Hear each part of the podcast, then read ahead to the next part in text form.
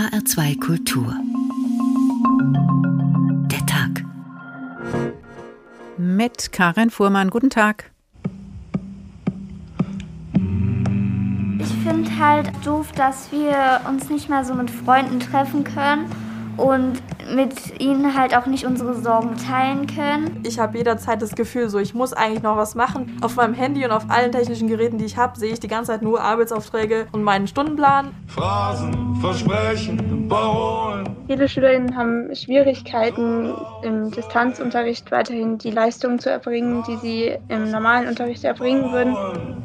Ich will mehr, ich will mehr, ich will mehr. Meiner Mutter geht es damit überhaupt nicht gut.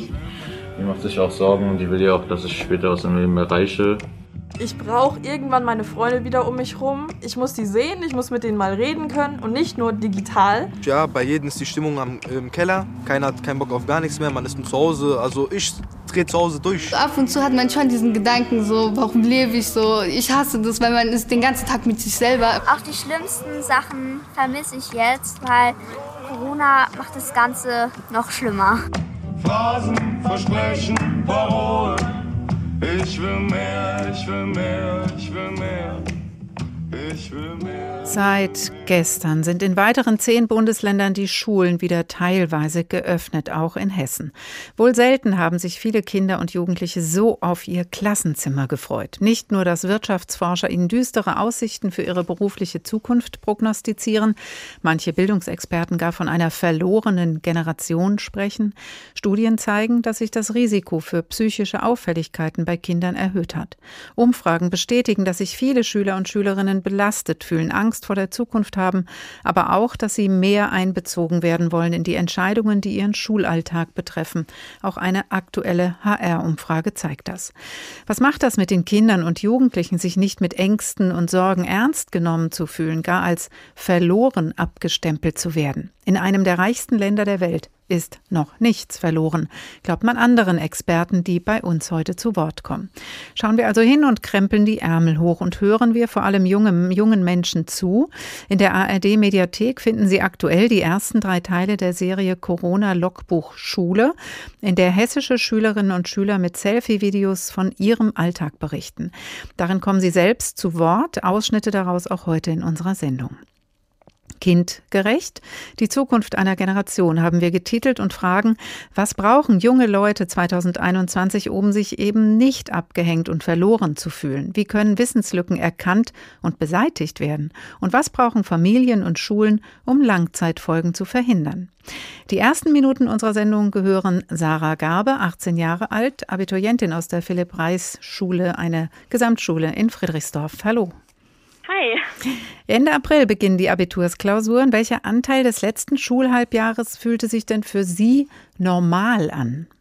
Wow, das ist echt schwer zu sagen. Also ähm, aktuell ist es ja so, dass wir quasi getrennt Unterricht haben, also in zwei Gruppen und dass der Lehrer dann irgendwie parallel beide Räume bespaßen muss. Also das funktioniert dann entweder so, dass man zugeschaltet ist oder dass der Lehrer eben pendelt. Und ich glaube, am normalsten hat sich das angefühlt, äh, wenn man generell einen so kleinen Kurs hatte, dass das nicht nötig war. Also dass man quasi ähm, den kompletten Unterricht einfach den Lehrer hatte, so wie man das kennt.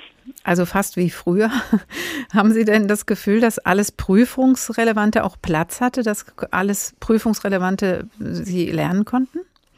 Also ich glaube, dass ist äh, sehr stark fachabhängig und kommt auch so ein bisschen auf die einzelnen Lehrer an, ähm, wie die den Unterricht quasi während der Corona-Zeit gestaltet haben, also während wir quasi nicht zur Schule gegangen sind. Ähm, ich habe das Gefühl, in manchen Fächern habe ich auf jeden Fall alles mitbekommen, in anderen Fächern äh, eher nicht. Also da habe ich schon Lücken, teilweise auch, wenn so fächerübergreifende Bezüge ähm, ja, da eigentlich wären. Also zum Beispiel in Biologie, wenn es sehr chemisch wird, ich habe Chemie abgewählt und äh, da hätte ich definitiv einen Lehrer gebraucht, der mir das irgendwie erklärt und da habe ich schon Lücken. Da könnte man natürlich sagen, gut, vielleicht äh, könnten die Schulen dann reagieren. Die wissen ja, was dran gekommen ist, was keine Chance hatte. Aber es bleibt beim Zentralabitur. Es wird also nicht grundsätzlich geändert, dass alle hessischen Schulen dieselben Aufgaben bekommen. Aber ein bisschen wird unterschiedlich konzipiert werden können. Wie viel Spielraum gibt es und was erhoffen Sie sich davon? Ja, also das ist äh, aktuell so geregelt, dass unsere Lehrer ähm, statt zwei Abiturvorschläge drei Abiturvorschläge kriegen und dann eben selbst entscheiden können, welcher Abiturvorschlag für uns ähm, aufgrund des Ausfalls wegen Corona eben wohl am schwersten sein wird und den dann vorzeitig quasi für uns aus der Auswahl rausnehmen. Ich glaube, dass das schon hilfreich sein kann. Das Problem ist halt, dass dadurch, dass das jetzt schon so lange angedauert hat und dass wir ja jetzt auch quasi zweimal aus der Schule raus waren und so ähm, ja ziemlich viele Themen eigentlich betroffen sind und dass dann wahrscheinlich eine schwere Entscheidung auch für unsere Lehrer sein wird, zu entscheiden, welches Thema ähm, schlechter gekonnt wird, weil ja jeder Schüler irgendwie andere Talente hat und dann andere Bereiche hat, die er gut kann. Äh, ich hoffe, dass unsere Lehrer das dann so hinkriegen, dass es irgendwie für die meisten gut passt. Mm, aber da klingt so ein bisschen Nervosität durch, auf jeden Fall. ja. Gewisse Aufregung hat man natürlich vorm Abi sowieso, aber vielleicht diesmal ein bisschen besonders, weil natürlich auch die Gesamtsituation eine andere ist. Es gibt Kontaktbeschränkungen, es gibt vielleicht auch die Angst vor einer Infektion. Schlägt sich das aufs Lernen nieder?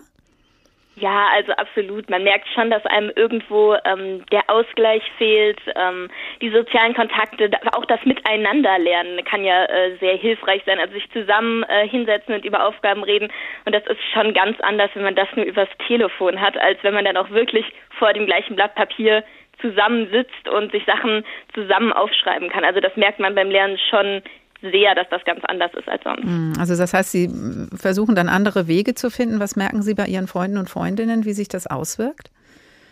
Ja, also das machen die relativ ähnlich. Ich merke aber, ähm, dass die es teilweise noch ein bisschen schwerer haben. Also ich habe das Glück, dass ich eine relativ gute Schülerin bin, also relativ gut so mitkomme.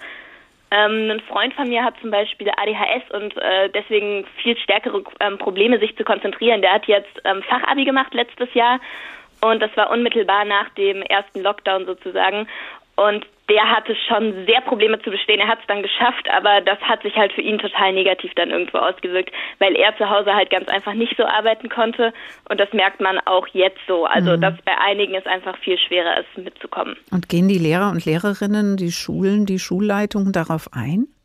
Ja, schon. Also, man merkt, dass da ein äh, Bemühen ist, irgendwie ja, uns da zu helfen. Auf der anderen Seite ist es halt auch so, dass es ein wahnsinniger Stress ist, unter dem unsere Schulleitung aussteht. Und das merkt man halt dann teilweise auch, wenn man, äh, wenn man da in Kontakt tritt, einfach weil es so viele Dinge und so viele Anfragen sind, die auf äh, unsere Lehrer da einprasseln. Also das ist auch für die, glaube ich, eine mhm. ganz, ganz besondere Situation. Sind alle doch belastet. Jetzt äh, kurz vor dem Abi sind natürlich alle aufgeregt. Ende April beginnen die Klausuren. Aber was hätten Sie sich denn im Rückblick in den letzten Monaten anders gewünscht, unter sich, um sich unter den Pandemiebedingungen besser vorbereitet zu fühlen auf die bevorstehenden Prüfungen? Ähm, ja, das sind ein paar Sachen, bei denen ich mich gefragt habe, warum die so verlaufen. Zum Beispiel ist es so, dass wir aktuell immer noch Sportunterricht haben. Äh, nicht nur wir, also die Abiturklassen, die jetzt auch in der Schule sind, sondern auch tatsächlich alle, die von zu Hause Unterricht hatten, haben und auch wir, während wir von zu Hause Unterricht hatten. Und äh, wird der Unterricht sehr, sehr ähm, vollgepumpt mit Theorie, weil man natürlich von zu Hause äh, keine Praxis machen kann. Und dann kommt es schon vor, dass man da ähm, Dinge lernt, bei denen eigentlich im Vorhinein klar ist, dass ähm, das nur gemacht wird als Arbeitsbeschaffungsmaßnahme sozusagen, weil ja jetzt Sportunterricht auf dem Plan steht, weil man das hier jetzt machen muss. Und da hätte ich mir gewünscht, dass man vielleicht ähm, sich überlegt vom Vor äh, im Vorhinein, dass das ja vielleicht nicht nützlich ist, weil ähm, wir dieses Wissen nicht haben müssten und weil wir dadurch, also gerade auch die, die jetzt noch zu Hause sind, genug zu tun haben, äh, um irgendwie mit dem Schulstoff hinterherzukommen und mhm. dann eben nicht zusätzlich noch diese Theorie gebraucht hätten. Das gleiche äh, galt auch für uns, als wir noch ähm, von zu Hause unterrichtet wurden. Und das andere, das greift da so ein bisschen rein. Also da haben sich verschiedene Schüler überlegt, warum aktuell noch Belegpflichten stattfinden. Also es ist halt so, dass wir bestimmte Kurse einfach besuchen müssen, die aber nicht in unser Abitur reinzählen. Das ist zum Beispiel bei Sport so, das ist bei Religion so. Andere Fächer können wir ja abwählen. Mhm. Und das sind eben Fächer, die wir belegen müssen, also die alle belegen müssen. Und da habe ich mich gefragt oder haben sich mehrere gefragt, warum man die nicht jetzt abwählen kann in dieser besonderen Situation. Einfach damit die Kurse kleiner sind und dann hätte man auch mehr Zeit gehabt. Also hätte man die Zeit, die man dort verbringt, auch nutzen können, um sich dann eben vorzubereiten. Mhm. Ganz klar, ein bisschen besser sortiert hätte es sein können, Sarah Gabe. Vielen Dank und alles Gute fürs Abi. So geht es Sarah, die kurz vor der ersten Abiturklausur steht. Anders und trotzdem ähnlich geht es auch den 17-jährigen äh, 17 Berufsfachschülern in Hanau, die Petra Boberg getroffen hat. Die Sorge ist groß, wie der Übergang in den Beruf gelingen kann. Auf der einen Seite, wir müssen da auf jeden Fall alle durch, aber ich finde so die Jugendzeit, die Teenagerzeit ist so, wo man, ich glaube, das meiste mitnimmt auf den späteren Weg. Wie soll ich das sagen, ergänzt Elias noch und macht eine lange Pause. Der 17-Jährige ist groß, blond, schlaksig, immer in Jeans und mit Mütze unterwegs. Er ist Berufsfachschüler auf der Ludwig-Geißler-Schule in Hanau. Corona sei schwierig, sagt er, vor allem mit Blick auf das Homeschooling. Eigentlich habe er ja Glück, denn nach den Weihnachtsferien ging für ihn und seine Kumpels die Schule wieder los, anders als bei vielen anderen. Wir haben ja jetzt drei Tage in der Woche Schule und zwei Tage Distanzunterricht. Da kriegen wir dann einfach Aufgaben zugeschickt. Es wäre, glaube ich, schon einfacher, wenn wir die zwei Tage jetzt auch hier in der Schule verbringen würden. Auch für mich, ich glaube, das wäre einfacher. Aber mit diesen Aufgaben, die er zu Hause erledigen muss, damit hat er einfach Probleme. Wenn ich morgens aufstehe, mit dem Zug zur Schule fahre, dann ist der, der Trieb da, was zu machen. Und dann habe ich auch Lust, dann mache ich meine Aufgaben in der Schule, bin fleißig. Zu Hause schafft er das nicht so gut. Ihm fehlt die Struktur, sagt er, aber auch die Möglichkeit, den Lehrer direkt zu fragen. Meiner Mutter geht es damit überhaupt nicht gut. Die macht sich auch Sorgen und die will ja auch, dass ich später was im Leben erreiche. Jetzt hat Corona da dazu beigetragen, dass ich halt fauler werde. Das fühlt sich alles einfach irgendwie so leblos an auch. Und so kämpft Elias zu Hause oft damit, sich zum Lernen aufzuraffen. Und so wie ihm geht es vielen seiner Kumpels. Der 17-jährige Almir erzählt, viele schaffen es einfach nicht, sich zu organisieren und zu motivieren. Ihm fällt das auch schwer. Man wird faul durch Corona auf jeden Fall. Aufzustehen, morgens ist das Schlimmste. Da kann ich gar nicht aufstehen meist. Schlafe ich einfach und dann war es doch wieder.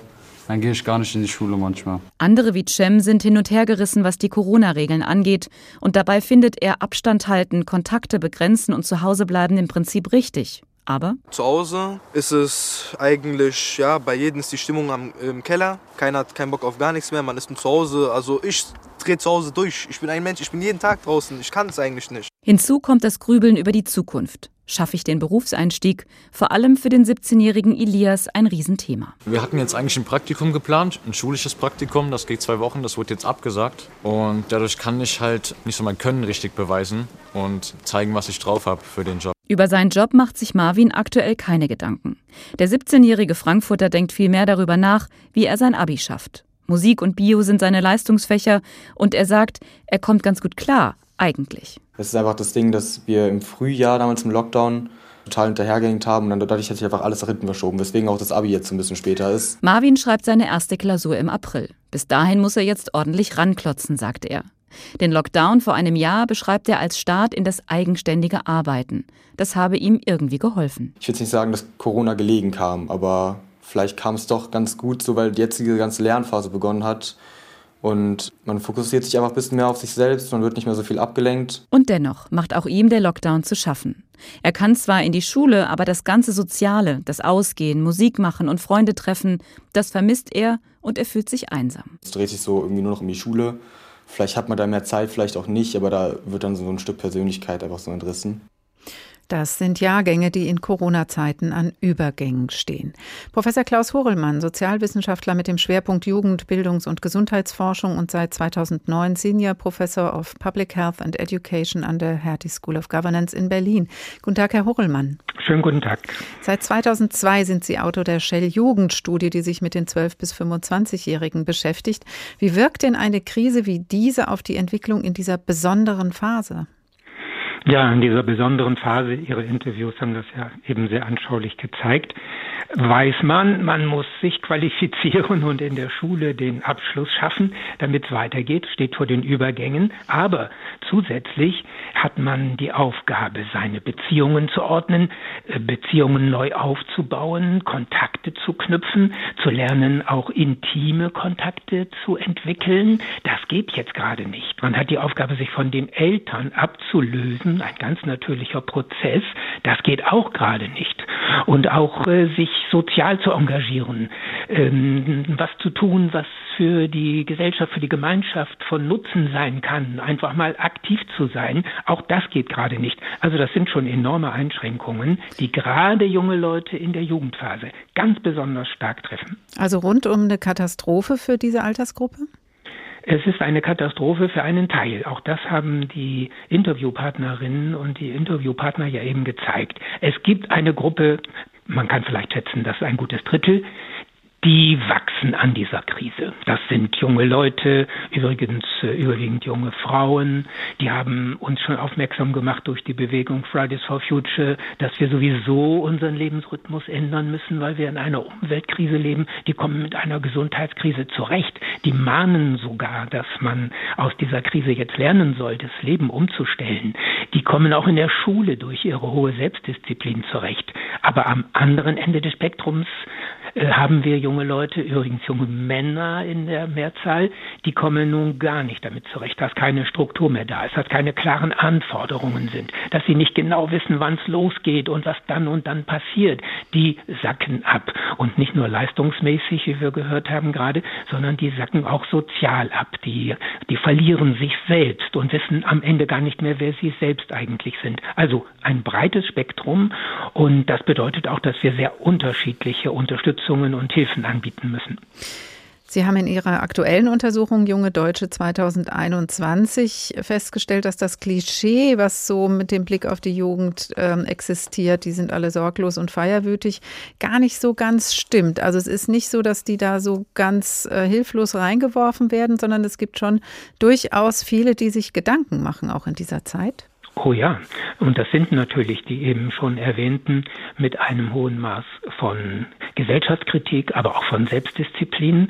Und da kommen noch viele andere dazu. Die Studie zeigt, dass über 70 Prozent bereit sind und das auch tatsächlich tun, sich an die Kontaktbeschränkungen zu halten, solidarisch zu sein gegenüber Älteren, obwohl sie ganz genau wissen, dass sie, wenn sie denn infiziert werden, mit großer Wahrscheinlichkeit einigermaßen gut durchkommen. Das heißt, eine große Mehrheit der jungen Leute ähm, verhält sich entgegen allen Klischees außerordentlich bewusst und solidarisch. Aber es gibt dieses knappe Drittel, das das einfach nicht kann, das, das Schwierigkeiten damit hat. Das sind die jungen Leute, überwiegend eben auch junge Männer, die fühlen sich eingesperrt. Die haben das Gefühl, ihnen wird ein Lebensraum genommen. Mhm. Sie können sich nicht entwickeln und nicht entfalten. Und auf sie müssen wir dann auch ein besonderes Augenmerk, Augenmerk richten. Ja, Sie sagen, wir müssen da hingucken, was wir ja mit dieser Sendung auch versuchen äh, zu tun. Aber man kann ja auch ein bisschen schauen, was gibt es eigentlich für Erfahrungen mit Krisen in diesen prägenden Jahren. Und da muss man ja gar nicht bis zum Zweiten Weltkrieg zurückgehen oder in andere Kriegsregionen schauen, sondern es gab ja auch andere weltbewegende Krise, wie zum Beispiel äh, die Weltwirtschaftskrise 2008, in der frühere junge Jahrgänge eben auch jung waren und durch die sie hindurch mussten. Was weiß man denn, wie prägend solche Krisen dann damals auch in der Folge waren für diese Jahrgänge? Ja, wir wissen, dass diese Wirtschaftskrise, die ja noch gar nicht so wahnsinnig lange her ist, wie, sich wie Mehltau auf die Zukunftsstimmung der jungen Generationen gelegt hat, wieder unterschiedlich stark. Wer einen guten Schulabschluss hatte und gute Perspektiven sah, der hat das abschütteln können. Aber die anderen Gruppen, die wirklich benachteiligt waren, die in die Jugendarbeitslosigkeit hineingerutscht sind, nicht.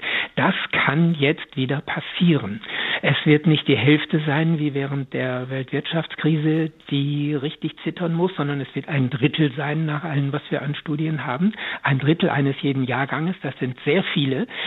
Sie könnten zur Generation Corona werden, also eine, eine soziale Narbe gewissermaßen bekommen durch diese schreckliche Situation, in der sie sich nicht richtig entfalten können. Vor allem, wenn der Übergang von der Schule in den Beruf nicht gelingt. Das ist das alles Entscheidende. Danach entscheiden die jungen Leute auch, wie sie mit sich selbst und mit der Gesellschaft zurechtkommen. Mhm. Und wer hier enttäuscht wird, ja, der kann schnell einmal nicht nur depressiv werden, sondern, wir sprechen von jungen Männern, der kann aggressiv werden, der kann sich nationalistisch orientieren, populistisch orientieren und da gibt es eine Partei besonders, die da gerne ein bisschen zulangt mhm. und das thematisiert. Das heißt, die Weltsicht verändert sich unter Umständen doch durch so eine Erfahrung. Man wird vielleicht anfälliger für einfache Erklärungsmuster, so das Einfache, was man sich da wünscht, wenn man durch eine Krise geht und gemeinsam das schafft, dann stärkt das die Persönlichkeit. Das kann man nicht einfach so erwarten, sondern man muss was tun, offensichtlich, so wie Sie das formulieren, Herr Horelmann, ähm, damit es möglichst vielen gelingt, da durchzukommen. Sagen Sie doch mal in wenigen Worten, was da Gesellschaft, Politik, Eltern für tun können. Ich würde mal sagen, das Entscheidende ist, die jungen Leute in ihren Interviews haben das deutlich artikuliert, dass wir die jungen Männer und die jungen Frauen selbst hören. Sie sollen selbst mit überlegen, was kann geschehen. Ich habe äh, mit Simon Schnetzer zusammen bei der Studie Junge Deutsche den Vorschlag gemacht, dass es so etwas wie ein Corona-Stipendium gibt für junge Leute, die den Übergang gerade nicht hinkriegen. Die haben die Schule abgeschlossen, kommen nicht weiter. Die können sich bewerben und sie bekommen eine Auszahlung von 1000 Euro im Monat, allerdings nur, wenn sie ein Modell haben, was sie denn tun. Für ein halbes Jahr einen Vorschlag machen, wie kann man mit der Corona Corona-Krise umgehen. Das muss nicht für sie selbst sein, sondern für andere. Also solche konstruktiven Modelle, die Aktivität möglich machen, die es auch den benachteiligten jungen Männern erlauben, nach vorne zu schauen und etwas zu tun für andere und damit für sich. Das ist das, was wir jetzt bräuchten. Die Jugend ist eine sensible Phase. Äußere Krisen sind in dieser Zeit aber nicht automatisch mit negativen Folgen für das ganze Leben verbunden. Es kommt darauf an, was wir daraus machen, sagt Professor Klaus Horelmann, Jugendforscher. Vielen Dank. Kindgerecht, die Zukunft einer Generation, der Tag in HR2 Kultur. Bei Mike und Chick in Wolfgang Herrndorfs Jugendroman Chick gab es noch kein Corona, Krise war trotzdem. Zuerst lernen wir den 14-jährigen Mike kennen, allein zu Hause in den Ferien. Zu Hause wusste ich nicht, was ich machen sollte. Ich versuchte, das Licht an meinem Fahrrad zu reparieren, das schon lange kaputt war, aber ich hatte die Ersatzteile nicht. Ich legte Survivor ein und fing an, die Möbel in meinem Zimmer umzustellen. Ich stellte das Bett nach vorn und den Schreibtisch nach hinten. Dann ging ich wieder runter und versuchte nochmal das Licht zusammenzuflicken, aber es war aussichtslos, und dann schmiss ich das Werkzeug in die Blumen und ging wieder hoch und warf mich auf mein Bett und schrie. Das war der erste Tag der Ferien, und ich war praktisch schon am Durchdrehen. Irgendwann holte ich die Beyoncé-Zeichnung raus. Ich schaute sie lange an, hielt sie mit zwei Händen vor mich hin und fing ganz langsam an, sie zu zerreißen. Als der Riss an Beyoncés Stirn war, hörte ich auf und heulte. Was dann war, weiß ich nicht mehr. Ich weiß noch, dass ich irgendwann aus dem Haus rannte und in den Wald rein und den Hügel rauf, und dann fing ich an zu joggen. Ich joggte nicht wirklich, ich hatte keine Sportsachen an, aber ich überholte ungefähr 20 Jogger pro Minute. Ich rannte einfach durch den Wald und schrie, und alle anderen, die durch den Wald rannten, gingen mir wahnsinnig auf die Nerven, weil sie mich hörten. Und als mir dann auch noch einer entgegenkam, der mit Skistöcken spazieren ging, fehlte wirklich nur ein Hauch und ich hätte ihm seine Scheißstöcke in den Arsch gekickt.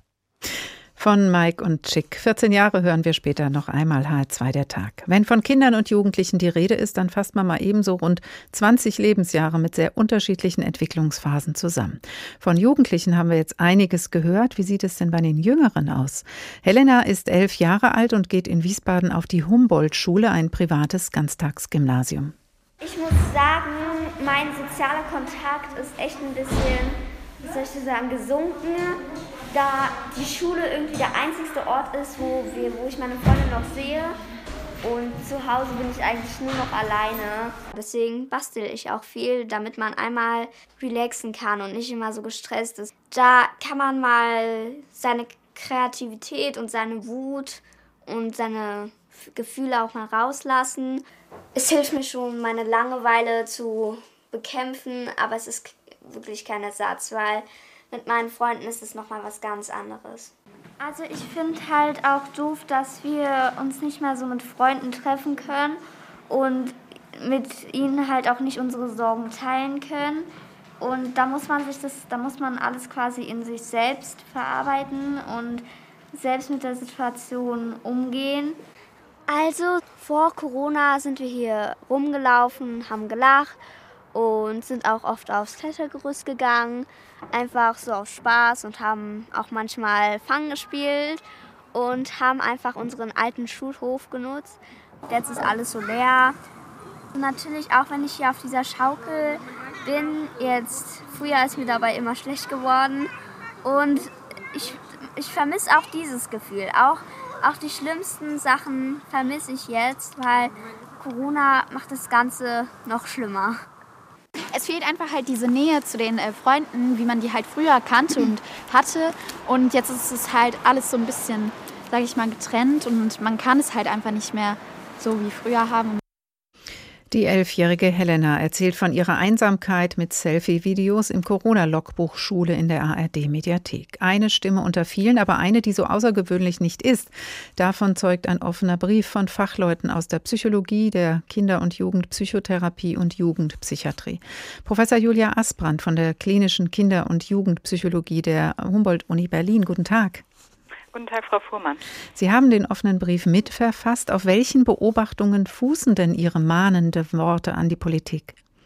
Nun, diese ähm, Beobachtungen fußen eigentlich auf äh, Beobachtungen aus der ganzen Bundesrepublik. Also uns ähm, haben auf wissenschaftlicher Ebene, aber auch auf klinischer Ebene zum, in den letzten Wochen immer mehr ähm, Beobachtungen der Kolleginnen und Kollegen erreicht aus den niedergelassenen Praxen, aus den Kliniken, dass die, dass es einfach einen rapiden Anstieg an krisenhaften Aufnahmen gab und ähm, dass eigentlich an mehreren Stellen gleichzeitig gemeldet wurde, hier ist was im Argen, wir müssen handeln. Ähm, wir sehen hier einen Anstieg, den wir so noch nicht hatten. Ein Anstieg an was? Weil es ist klar, das ist eine psychische Belastung, aber wann beginnt eine Auffälligkeit oder wann auch eine Erkrankung, wo Sie sagen, oder oh, läuten bei mir die Alarmglocken? Also da muss man tatsächlich auch betonen, dass es, ähm, es geht hier um einen Anstieg wirklich von psychischen Erkrankungen also das heißt, ähm, Menschen, die Psychotherapie suchen oder sogar einen psychiatrischen stationären Aufenthalt. Es geht um einen Anstieg an Angststörungen, an Depressionen, aber auch an Suchterkrankungen, an Essstörungen. Also wir haben eine ganz breite Palette und eigentlich wird dann eine Behandlung notwendig, wenn die Dauer zu stark ist und auch die Intensität von einer Symptomatik, sodass man zum Beispiel sich gar nicht mehr aufraffen kann, morgens aus dem Bett aufzustehen und den Tag zu beginnen. Und das ist eben der Punkt, an dem sich Menschen allerspätestens natürlich Hilfe suchen sollten und an dem wir momentan bei den Kindern und Jugendlichen mitbekommen, dass es da wesentlich mehr Bedarf gibt. Ihre alarmierenden Ergebnisse decken sich mit denen der COPSI-Studie des Universitätsklinikums Hamburg-Eppendorf, über die auch viel gesprochen wird, in der auch klargestellt wird, es ist fast jedes dritte Kind, was an psychischen Auffälligkeiten leidet. Und besonders hart trifft es die aus sozial schwächeren Familien und denen mit Migrationshintergrund. Wie erreicht man die denn überhaupt? Nun, das ist tatsächlich schwierig, ähm, die zu erreichen momentan, weil das eigentlich momentan, weil das sonst eigentlich hauptsächlich über die Schule passiert. Also das heißt über Lehrkräfte, über SchulpsychologInnen, über SchulsozialarbeiterInnen. Und das heißt, ähm, hier ist es momentan ganz dringend notwendig, dass man jetzt nicht einfach die Schulen alle wieder öffnet. Da hat man ja auch andere Gesichtspunkte, die man mit einbeziehen muss. Aber man muss alles Mögliche versuchen, den Kontakt wieder aufzubauen. Ähm, da gibt es Pilotprojekte aus Jugendämtern, es gibt Einzelinitiativen, ähm, auch von anderen SozialarbeiterInnen, von, von, äh, von PsychologInnen. Aber man braucht einfach eine systematischere Kontaktaufnahme in diese schwer betroffenen Familien. Eben haben wir von Herrn Hurrellmann äh, gehört, wie stark auch die Jugend unter Druck steht. Ähm, einfach auch, und er hat dann einfach auch die Forderung formuliert, dass die beteiligt werden muss, besser beteiligt werden an den Beratungen, an den Entscheidungen über ihren Alltag. Kindern fehlt da einfach die Lobby. Das ist anders als bei der Automobilindustrie. Wie kann man denn dafür sorgen, dass die Interessen, dass die Rechte nicht untergehen? Also ich muss mich da zunächst einmal seinen Worten ganz genau anschließen. Also ich denke auch, dass, ähm, dass wir hier mit einer Gruppe zu tun haben, ähm, die eigentlich wahnsinnig wichtig ist für uns als Gesellschaft, die unsere Zukunft ausmacht, wo wir einfach ganz dringend auch schauen müssen, dass es den Kindern und Jugendlichen gut geht. Und der Punkt ist, dass ähm, die Kinder und Jugendlichen zum Beispiel über Schülerorganisationen auch zum Teil recht gut organisiert sind, ähm, zum Teil auch schon selber Umfragen gestartet haben, ganz gut auch die Probleme identifizieren können, auch Lösungsmöglichkeiten haben. Man darf auch nicht vergessen, die SchülerInnen sind ja auch diejenigen, die in der Schule vor Ort sind, die mitkriegen, was läuft denn gut, was funktioniert nicht gut. Ähm, das heißt, dass ich, ähm, dass man, dass es sinnvoll wäre, über die bereits bestehenden Organisationen über eben die Beiräte, über die Schülervertretungen, darüber die Schüler mehr mit zu integrieren. Es geht nicht darum, dass man große Befragungen startet und versucht, jedes einzelne Kind mit einzubeziehen. Aber die Vertretungen, die es schon gibt, eben mehr noch mit in den Raum zu nehmen. Mhm. Jetzt ist die Schule ja seit gestern auch wieder in weiteren Bundesländern, auch hier in Hessen zum Teil wieder geöffnet. Ähm, hessische Schüler fordern, auch selbst wenn die Schule ganz zu ist, und für manche Jahrgänge ist es ja jetzt noch so, dann sollte man doch wenigstens einen halben Tag Schule auch im Lockdown veranstalten, damit die Lehrer und Lehrerinnen sehen, wie es den Kindern und Jugendlichen geht. Für viele ist das im Moment noch nicht der Fall. Solange ist die Angelegenheit Elternsache. Wie können denn Eltern eigentlich ähm, wirklich Hilfe finden, aber natürlich auch ihre Kinder unterstützen in dieser Zeit, weil viele, ich sag mal, auf gut Deutsch drehen ja auch am Rad, haben Schwierigkeiten ja. in der eigenen Situation klarzukommen. Ähm, wo kann ich dann sagen, ja, ich sorge trotzdem für mich selbst und für mein Kind und kann dann weiß dann auch, wo ich mich hinwende? Ja, genau. Also hier muss man, glaube ich, ganz klar unterscheiden zwischen denen, die einfach momentan ein bisschen belastet sind, wo es aber eigentlich noch irgendwie läuft, aber es ist halt nicht so optimal wie sonst und zwischen denen, die wirklich auch psychotherapeutische oder psychologische Hilfe brauchen. Im ersten Fall empfehle ich momentan eigentlich immer drei Dinge. Das eine ist, Struktur im Alltag zu schaffen. Das heißt eben nicht bis um elf zu schlafen, sondern zu gucken, dass man sich Zeiten nimmt für die Schule, Zeiten für die Freizeit. Und das gilt natürlich für Eltern und für Kinder, also auch für die Eltern, Ausgleich zu schaffen neben der Arbeit. Ähm, es bedeutet auch, dass man auf positive Dinge schauen sollte. Also was klappt denn noch? Wir neigen natürlich dazu, dass wir vor allem auf die Dinge gucken, die nicht gut funktionieren. Aber vielleicht schaffen wir es ja trotzdem zum Beispiel auch momentan Kontakt zu halten zu Freunden und Freundinnen digital, darauf zu gucken, auf das, was eigentlich gerade gut läuft, wofür wir dankbar sind. Und der dritte entscheidende Punkt ist, die Maßstäbe tatsächlich ein bisschen runterzusetzen. Das heißt, wir können momentan weder die Erwachsenen noch die Kinder und Jugendlichen erwarten, dass wir 150 Prozent Leistung bringen. Und das auch, auch wirklich auch als Eltern zum Beispiel zu sagen, dann liegt bald Staub, das ist in Ordnung in dieser Zeit. Wenn es nun aber eben nicht reicht, ähm, auf solche Sachen zu gucken, wenn wirklich psychologische Hilfe notwendig ist, gibt es mittlerweile mehrere Initiativen. Ähm, eine davon kommt auch von uns von der Humboldt-Universität, ähm, ein, Programm, in dem wir, ein Hilfsprogramm, in dem wir niederschwellig Unterstützung anbieten, erstmal über ein Chatbot. Und wenn das nicht ausreicht, auch über eine persönliche, über ein persönliches Hilfsprogramm, das läuft momentan komplett digital deutschlandweit indem wir einfach versuchen, möglichst viele Tipps zu geben, möglichst aufzuklären, Menschen so ein bisschen mitzunehmen, was denn eigentlich gerade passiert, mhm. sowohl in der Welt wie auch bei sich selbst. Kinder und Jugendliche hören, ernst nehmen, beteiligen, aber ihnen auch helfen. Professor Julia Asbrand von der klinischen Kinder- und Jugendpsychologie, vielen Dank. In Humboldt-Uni hat dieses kostenfreie Angebot übrigens freigeschaltet unter www corona-stressfrei.de. Kindgerecht, die Zukunft einer Generation, der Tag in HR2 Kultur. Und noch einmal begeben wir uns mit Mike und Chick aus Wolfgang Herrndorfs Jugendroman raus aus der Schule und rein in die Freiheit. Aber wohin eigentlich? Und wenn wir einfach wegfahren, fragte er. Was? Urlaub machen. Wir haben doch nichts zu tun. Machen wir einfach Urlaub, wie normale Leute. Wovon redest du? Der Lader und ab. Das ist nicht ganz das, was normale Leute machen. Aber können wir, oder? Wo willst du überhaupt hin? Ist doch egal. Wenn man wegfährt, wäre irgendwie gut, wenn man weiß, wohin. Wir könnten meine Verwandtschaft besuchen. Ich habe einen Großvater in der Walachei. Und wo wohnt der? Wie, wo wohnt der? In der Walachei. Hier in der Nähe oder was? Was? Irgendwo da draußen? Nicht irgendwo da draußen, Mann. In der Walachei. Das ist doch dasselbe. Was ist dasselbe? Irgendwo da draußen und Walachei, das ist dasselbe. Verstehe ich nicht. Das ist nur ein Wort, Mann, sagte ich und trank den Rest von meinem Bier.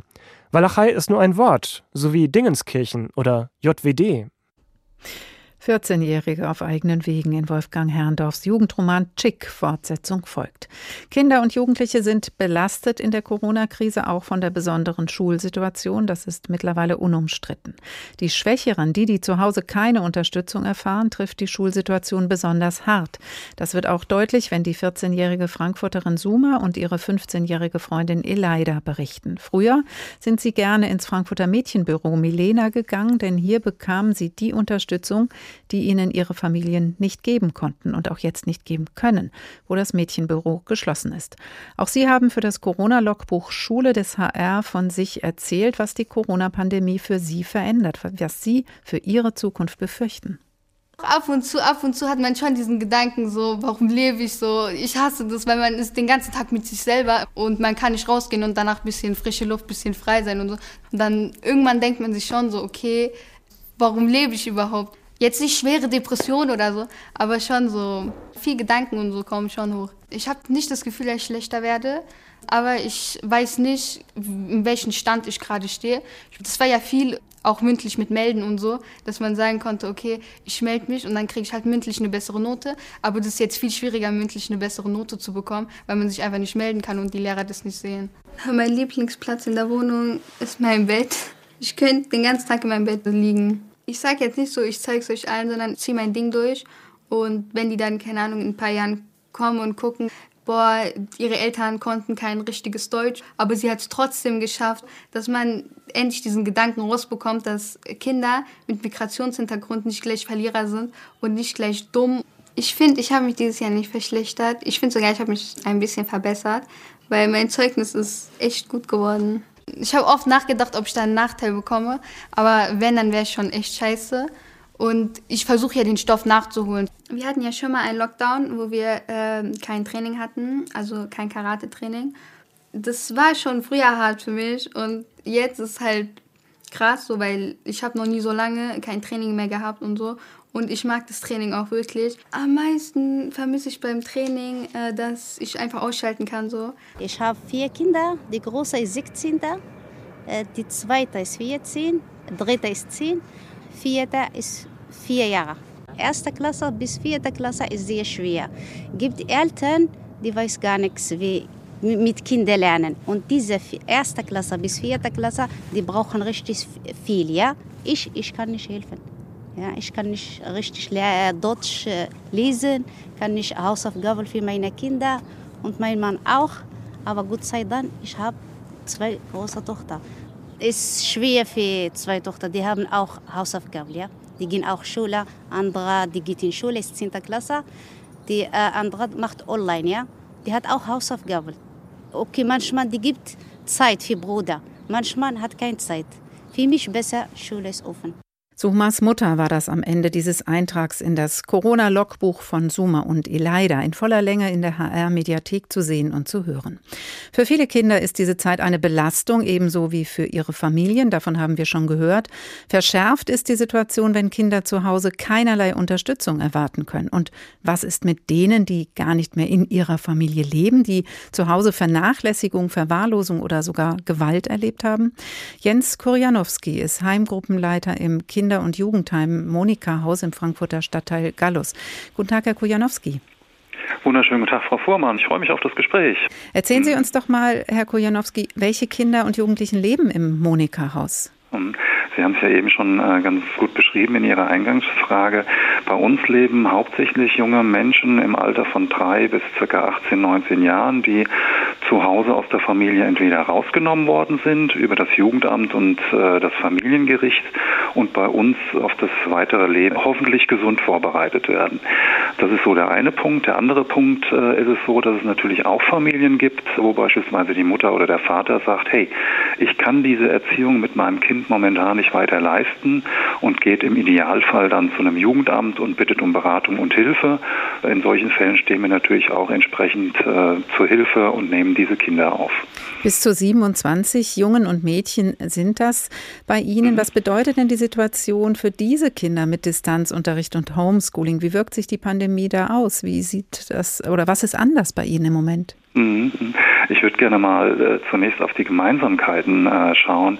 Ich glaube, das haben wir eben in dem Intro ganz gut gesehen. Da wurde so das ganze Potpourri an, an Gefühlschaos, was Kinder, was Jugendliche, was aber auch Eltern momentan erleben, sehr gut dargestellt. Und genau so wie bei diesen normalen Kindern da draußen bildet sich das bei unseren Jugendlichen auch ab nur potenziert vielleicht dadurch, dass eben keine Familie äh, da ist, die in den Arm nimmt, dass äh, Sie als Mitarbeiter, Mitarbeiterin mit Masken und Abstand arbeiten müssen? Mhm. Und da ist genau der Unterschied äh, ja, zwischen der familiären Erziehung und der, Fam äh, und der Erziehung bei uns in den Einrichtungen. Da merkt man schon einen, einen sehr starken Sprung. Ich kann das live miterleben. Äh, ich habe auch zwei Töchter im pubertären Alter von 14 und 17 zu Hause. Die kann ich zu Hause in den Arm nehmen und hier vor Ort ist uns das natürlich im Pandemiefall ein Stück weit verwehrt. Sie müssen sich das so vorstellen. Wir hatten beispielsweise über Weihnachten auch einen Quarantänefall bei uns in der Einrichtung und da sahen unsere Wohngruppen praktisch aus wie eine Intensivstation. Da mussten die Mitarbeiter tatsächlich mit Masken, äh, mit Schutzbrillen und mit Schutzkleidung äh, zu den Kindern hineingehen und sie, ja, ich sag mal, notdürftigst versorgen. Das waren natürlich sehr angespannte Situationen. Sie hatten auch Infektionsfälle in der Einrichtung. Das potenziert das natürlich. Man kann sich das dramatisch vorstellen, wie Sie es gerade beschrieben haben. Aber was macht das mit den Kindern? Wie reagieren die? Mhm, ganz unterschiedlich. Also äh, es gibt da ja momentan auch diverse Studien, die aufgezeigt werden, was passieren kann. Und wir merken bei den Kindern schon auch, dass hier, ähm, sag ich mal, die Ängste zunehmen, dass es schon auch zu depressiven Verstimmungen kommt. Wir haben auch, äh, der eine oder andere Jugendliche berichtet auch über Schlafstörungen. Essstörungen haben sich bei uns äh, momentan zum Glück noch nicht abgebildet. Wir können momentan allerdings glücklicherweise äh, sagen, dass unsere Kinder und Jugendlichen in den Gruppen sehr stabil sind, so dass ich, sage ich mal, diese klinischen Fälle bei uns momentan nicht manifestieren. Was natürlich sich in der Zukunft noch abzeichnet, da sind wir sehr gespannt, äh, was da weitere Studien herausbilden werden. Wir wünschen uns natürlich alle, dass diese Pandemie schnell vorbei ist. Es ja. kann aber sein, dass es nicht so schnell geht, so wie es aussieht. Was hätten Sie denn noch für Ideen, was jetzt gerade Ihren Kindern in dem Monika-Haus helfen könnte? Ja, also eine ganz große Erleichterung wird es sein, wenn die Schulen wieder aufmachen. Das haben wir ganz klar bei unseren Kleinen gesehen, die im Grundschulalter sind. Äh, wir konnten hier schon auch sehr gut mit den, mit den Lehrern, mit den Lehrerinnen Kontakt halten. Wir mussten aber definitiv feststellen, dass die kleinen Kinder insbesondere ihre, ihre Bezugsperson, ihre Bezugslehrer vermissen und äh, natürlich auch der Unterrichtsstoff in den Schulen ganz einfach besser vermittelt wird.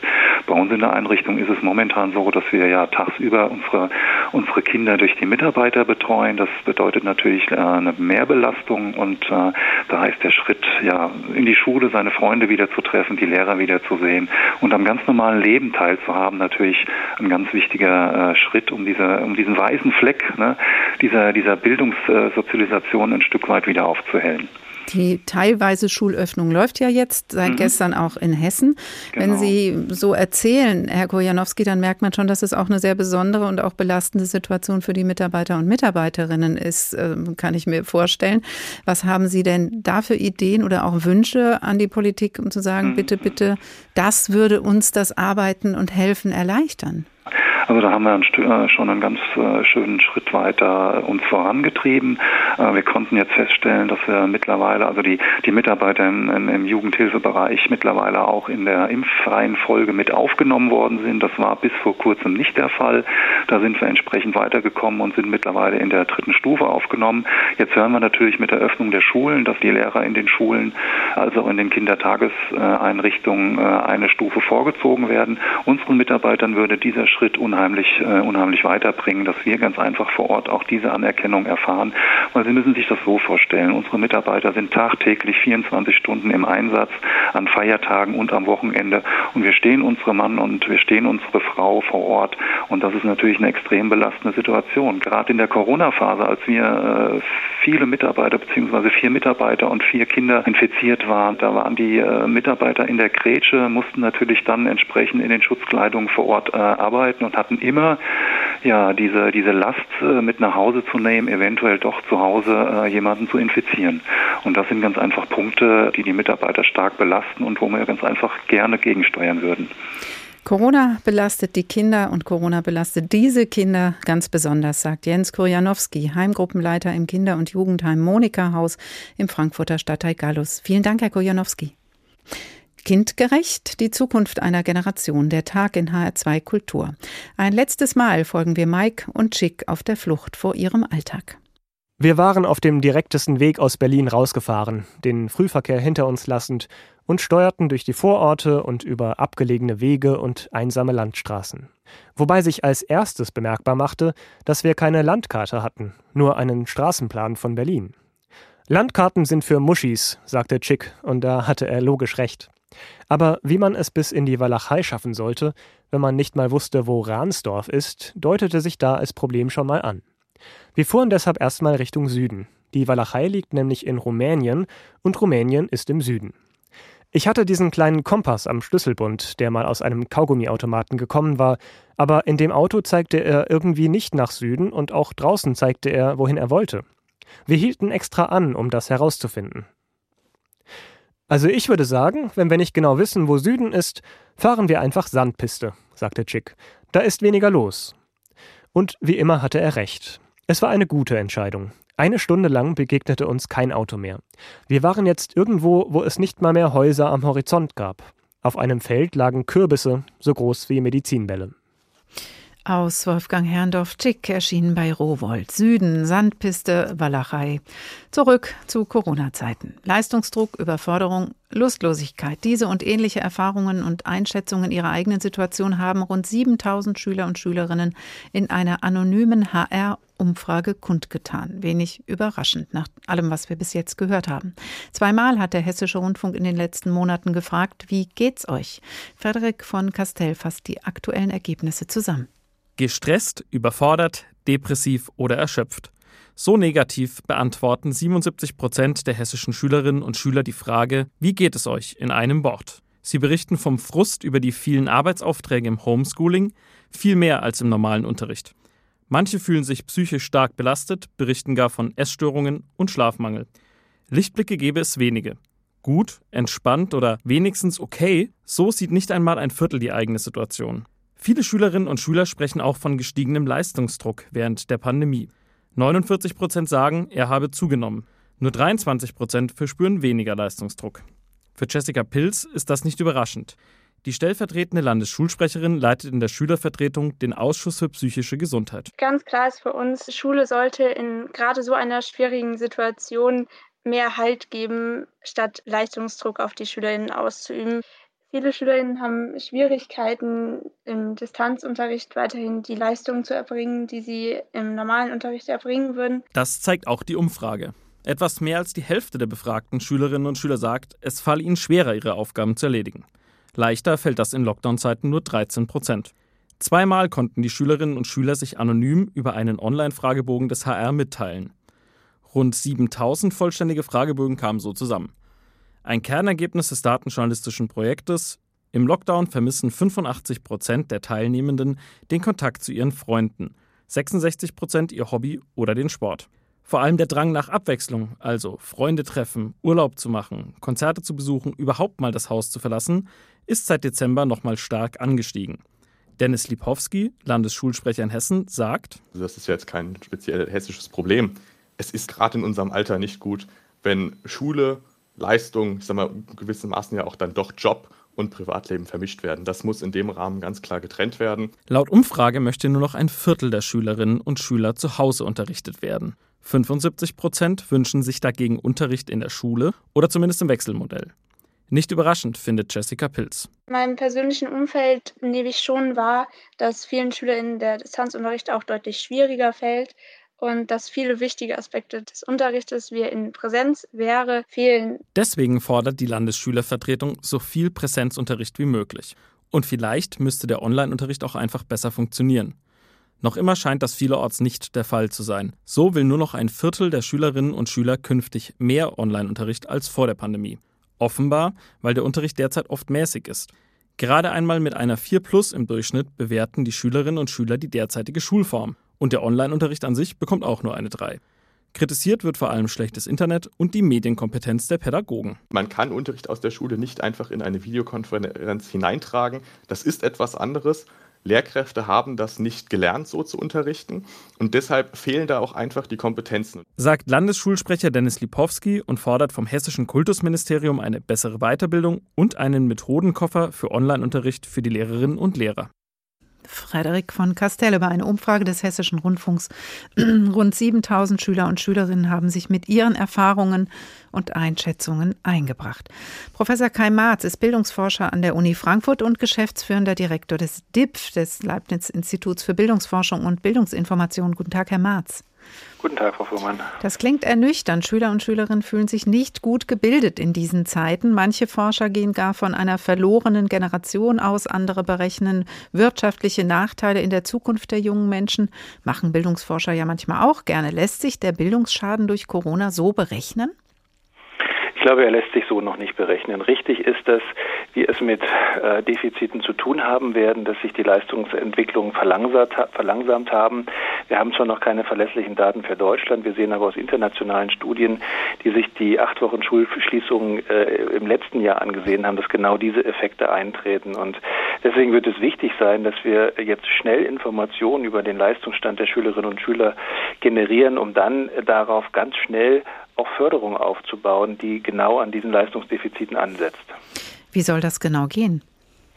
Naja, äh, im Prinzip muss man sich das in unterschiedlichen Stufen vorstellen. Wir müssen hier eine kurzfristige Strategie haben ähm, und die muss sehr niederschwellig sein. Wir werden jetzt ähm, auf die Schnelle keine landesweiten Lernstandserhebungen durchführen können, sondern sobald die Kinder wieder die Schule besuchen, müssen die Leistungsstände festgestellt werden. Das können die Lehrerinnen und Lehrer meines Erachtens auch ganz gut mit dem Repertoire, das sie ähm, zur Verfügung haben. Sie kennen die Schülerinnen und Schüler in aller Regel auch sehr gut und dann muss es dann äh, in der, in, im gemeinsamen Diskurs im Kollegium darum gehen, äh, wo liegen letztendlich die Förderbedarfe bei den einzelnen Schülern und da muss ganz schnell gehandelt werden. Mittelfristig brauchen wir diese Lernstandserhebungen und auch eine Strategie, wie wir mit dieser, ähm, mit diesen Leistungsdefiziten umgehen. Das ist natürlich dann die Frage, weil wie wir in der Sendung ja schon gehört haben, gibt es manche, die ganz gut klarkommen, vielleicht sogar besser. Andere sind ähm, wirklich abgehängt. Wie bringt man die dann zum Beispiel in einer Klasse wieder zusammen? Wie kann das aufgefangen werden in einer Bildungssituation, in der ohnehin schon immer von Personalknappheit die Rede ist? Ja, das ist eine sehr gute Frage. Ich finde, im, im, im Kommentar eben war das ja vom Landesschulsprecher sehr schön zusammengefasst. Ne? Also die Erkenntnis, man kann Unterricht nicht einfach auf das Online-Format umsetzen und den Lehrern ist es unterschiedlich gut gelungen, mit dieser Herausforderung umzugehen. Und ich denke, wenn die Schülerinnen und Schüler jetzt wieder in die Schule gehen, wir brauchen wirklich gute Modelle, wie dieser Wechselunterricht aussehen kann. Wie kann man beispielsweise auch Lerngruppen zusammenstellen? Ist es sinnvoll, beispielsweise die Klasse entlang des Alphabets zu trennen oder äh, nach anderen Kriterien zu schauen, die dann den, den Bedarfen, den Bedürfnissen der Schülerinnen und Schüler beispielsweise auch jetzt in der Wechselphase schon gerecht werden? Und es geht um ganz einfache Ansätze, dass äh, klar sein muss, wenn die Schülerinnen und Schüler in der Schule sind, dann geht es darum, dass man neuen Inhalt vermittelt. Dann geht es darum, die Schülerinnen und Schüler zu unterstützen, beispielsweise ihre Selbstlernkompetenzen zu stärken und dass das, was zu Hause gemacht wird, wirklich dem Vertiefen und Wiederholen dient. Aber wo kriegt man das Personal her? Soll man Lehramtsstudenten aktivieren, Quereinsteiger? Wie soll das gehen? Genau, Quereinsteiger sind ja schon mittlerweile ein Strukturmerkmal in unserer, in unserer Schullandschaft. Alles lösen. ähm, aber äh, in der Tat geht es darum zu schauen, welches Personal ist in den Schulen zunächst. Also da, wo Ganztag ähm, schon weit entwickelt ist, kann man schauen, wie kann man den Ganztag jetzt möglicherweise auch strukturell nutzen, um hier Ressourcen freizumachen ähm, für additive Förderangebote, die notwendig werden für einige Schülerinnen und Schüler. Das kann man jetzt schon sagen. Natürlich ist es auch wichtig, ähm, in den Sozialraum zu schauen. Wo gibt es beispielsweise beispielsweise im Bereich der Kinder- und Jugendarbeit ähm, Angebote, die man jetzt explizit nutzen kann? Wo gibt es lerntherapeutische Einrichtungen, ähm, die äh, ja es zum, zum Kern haben, sich äh, mit Kindern mit Lernschwierigkeiten auseinanderzusetzen? Und natürlich müssen wir an den Hochschulen schauen, ähm, ob wir nicht Studierende auch stärker nutzen können, um halt als Lernunterstützer zumindest kurzfristig auch jetzt zur Verfügung mhm. zu stehen. Es gibt ja auch andere Vorschläge, Vorschläge, Herr Marz, die auf dem Tisch liegen. Zum Beispiel, ähm, letztes Jahr wurde das schon mal diskutiert, die Ferien zu verkürzen. Das wurde dann nicht gemacht. Aktuell wird vorgeschlagen, man könnte das Schuljahr dann bis Weihnachten verlängern, um Wissenslücken zu schließen. Oder warum ändern wir nicht die Lehrpläne? Das ist ja bei der Umstellung der neunjährigen Gymnasialzeit auf die achtjährige, auf dieses G8-Modell ja auch gegangen. Also warum kann man nicht über solche Mittel auch da vielleicht Anpassungen vornehmen? Ich glaube, man kann darüber nachdenken. Man muss aber, ich finde, doch gut sortieren, was ist machbar und was ist sinnvoll. Ähm, dass man Ferien nicht verkürzt, halte ich für für sehr sinnvoll, denn ähm, die, die jetzige Zeit ist für Kinder und auch für ihre Familien ja auch eine Belastung. Das hat man ja eben auch gehört in der Einschätzung der, der Umfrage. Ähm, und jetzt an der Erholungszeit zu sparen, äh, glaube ich, das ist nicht richtig. Man kann aber sehr wohl überlegen, ob man zumindest bestimmte Zeiten der Ferien auch nutzt, um Angebote zu machen, ähm, die aber auch attraktiv sein sollen für die Kinder, die verzahnt werden müssen mit dem, was jetzt im Schuljahr passiert ist und was im kommenden Schuljahr auch passieren wird. Also äh, da gibt es schon Möglichkeiten, Möglichkeiten, die man nutzen kann. Das Schuljahr einfach zu verlängern, das hört sich erstmal ganz plausibel an, aber die Folgekonsequenz, die, die Folgewirkungen, die sind meines Erachtens viel zu groß. Ähm, wie geht es dann weiter bei den Übergängen in die Ausbildung? Wie sieht es bei der Einschulung aus? Und was ist dann letztendlich mit den Schülerinnen und Schülern, die überhaupt gar keine Defizite haben, die sich sogar positiver entwickelt haben? Insofern finde ich es wichtig, jetzt zu schauen, wo stehen die einzelnen Schülerinnen und Schüler und dann äh, maßgeschneiderte, im Idealfall maßgeschneiderte Angebote zu machen und nicht die Gießkanne über alle Schülerinnen und Schüler auszuschütten und sagen, ihr verlängert euer Schuljahr einfach um vier Monate.